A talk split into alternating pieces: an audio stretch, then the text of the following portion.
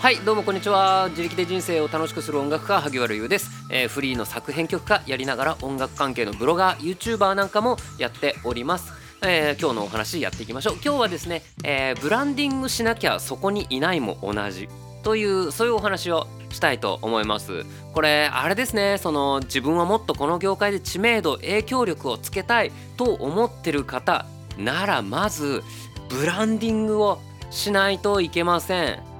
ブランディングってねあのブランドブランド ING だからブランド化するっていうことなんですけどもブランドって日本人どうしても高級っていうイメージがありませんか？ねなんかファッションのなんたらとかわかんないですけど GU だってブランドですからね。うん。つまろつまろ？つまろ？つまりえーっと 無理だよごまかそうとしたって。えつまりえー、とそうブランドイコール高級ではなくて、え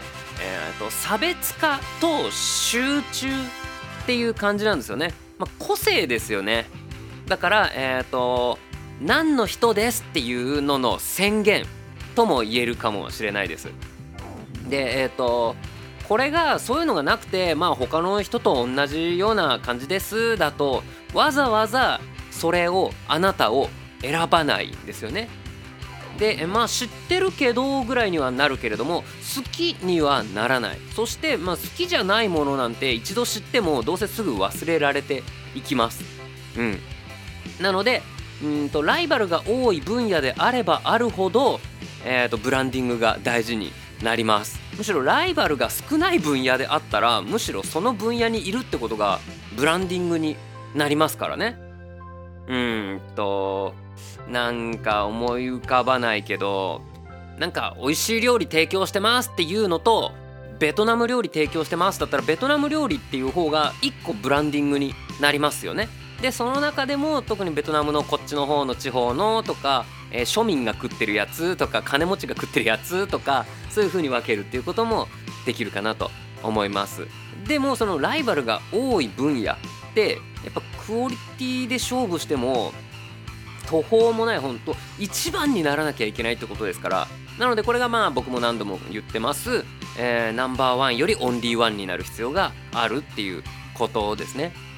うん、でまあ例えばというかまあ今日このお話をするに至った今日、えー、ととあるボーカリストさんと,、えー、とミーティングをしてきたんですけども、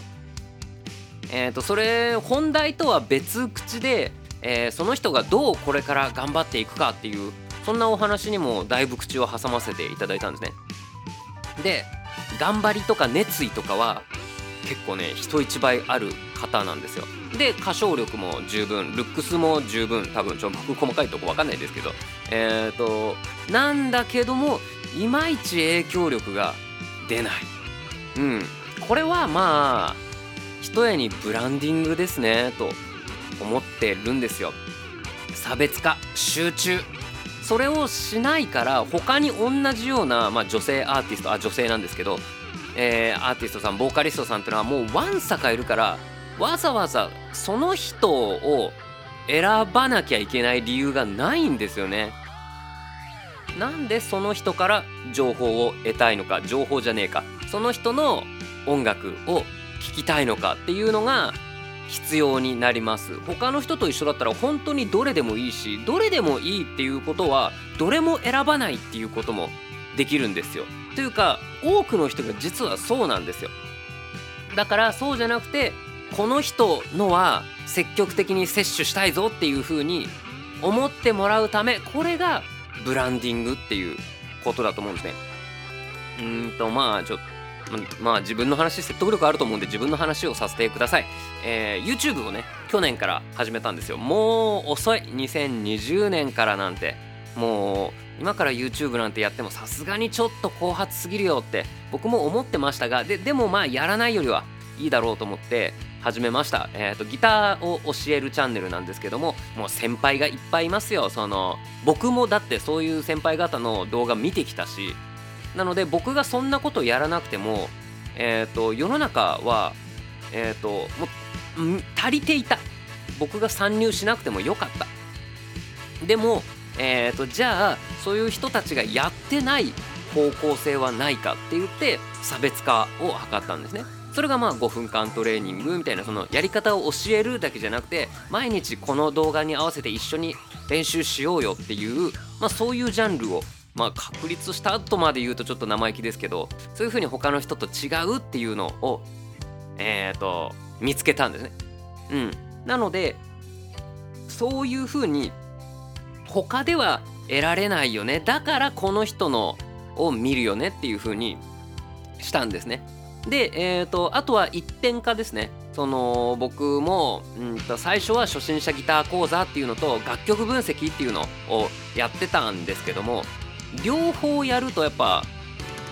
こっちは見たいけどこっちは別に興味ないっていう人が増えちゃうのでってなると、まあ、全体的には多くて2分の1しか欲しい情報がないんだったら、まあ、別にそこまで見なくてもいいかなっていう風になってしまいますよね。ってなるとこれはわざわざその人の情報これからも見ようっていうファンになるっていうところにならないなってなってじゃあ一本化しようってなって、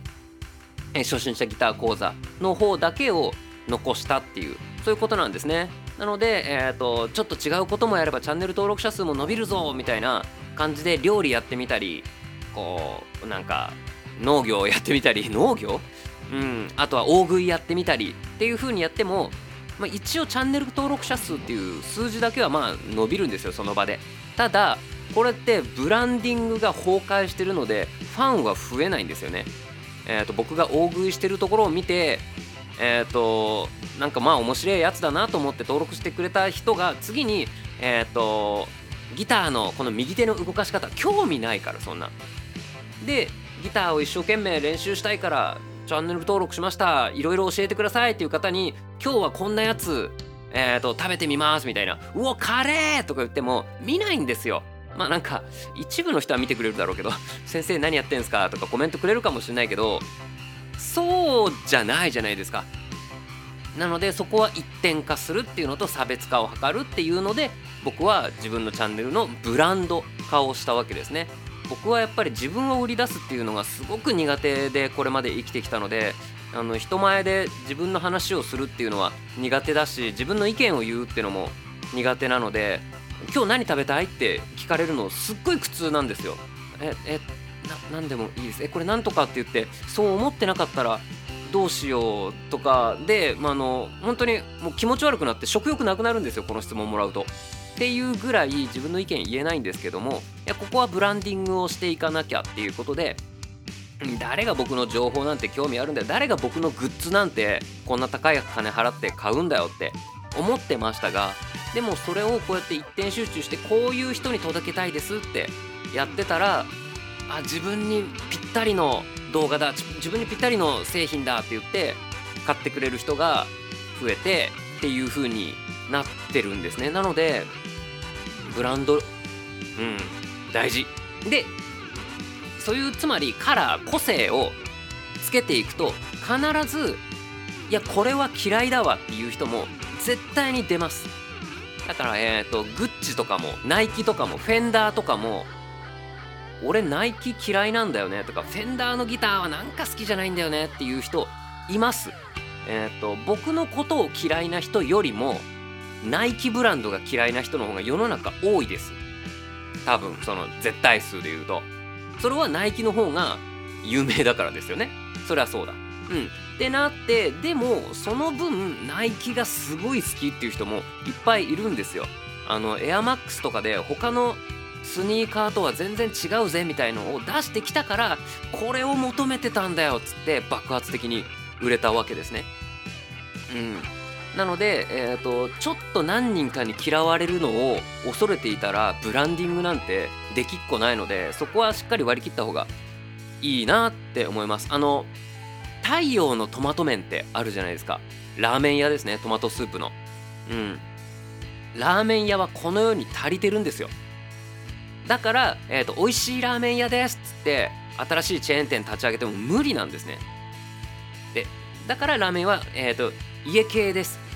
うん、博多系です札幌系ですっていう風に一点特化してこれが好きな人だけ来てくれ。豚骨苦手なんだけどみたいな人は来なけりゃいい。みたいなそういう感じでえーと、やってるわけですね。大丈夫です。あの豚骨嫌いな味噌が好きな人だけ来てくれればラーメン屋は成り立ちます。っていう感じで、えーと、いろんなラーメンがもう確立されてる中で太陽のトマト麺。えでもトマト嫌いなんだけどっつう人は花からターゲットにしてないんですね。ちなみに僕トマトすごい嫌いです。でもトマト麺あのえーと思いながら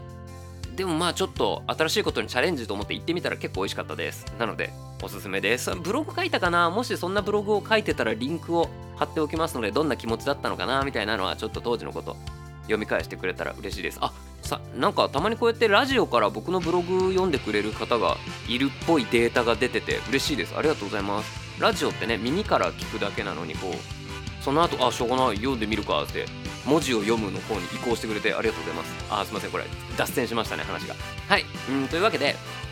結論。えっ、ー、とブランディングしなきゃそこにいないも同じ。あなたを見つけられもしないから。でああうんまあはいそれ普通の人ねみたいな感じで終わってしまいます。それはねうんと常にチェックしてほしいですよ発信する側。は YouTuber もブロガーもなんかインフルエンサーになりたい人もえっ、ー、と舞台とかライブをやる人も。でも、えーと、こういう時はこの人っていう風に選ばれるためにブランディングをしてみましょう。えっ、ー、とグッチ。グッチってなんだ？グッチって何？カバン？それも知らねえあじゃあ GU ってブランドなんですけどもえっ、ー、と部屋着とかちょっとちょっとその辺着てく分にはいいけどここぞっていう大事な日には GU 着ないかなみたいのがあったりするじゃないですか。それがどんな時も GU 着てくれよっていうブランディングにして全方位に頑張っちゃうとなんかこう全体的になんかいろんなのがあるけどなんかこれっていうあれがないよね GU ってっていう風になっちゃうんですね。なのでこういう一点特化差別化っていうのが大事だなと今日は思ったのでそんなお話をさせていただきました。おしまい。じゃあえっ、ー、と雑談。あの今日はえっ、ー、と新宿でミーティングでしたね。えっ、ー、といろいろ込み入ったお話があるのでオンラインじゃなくてじゃあ直接お会いしましょうって言って久々にお会いしました。あのねあのパーテーションがこうまあ当然1個のテーブル席なんですけど真ん中にパーテーションがあってでパーテーションプラスマスクだから喋るの疲れるねやっぱりね。うんそのフィルター2枚越した向こうの人に伝えなきゃっていうのがあるからすごい声を張って疲れましたね。あの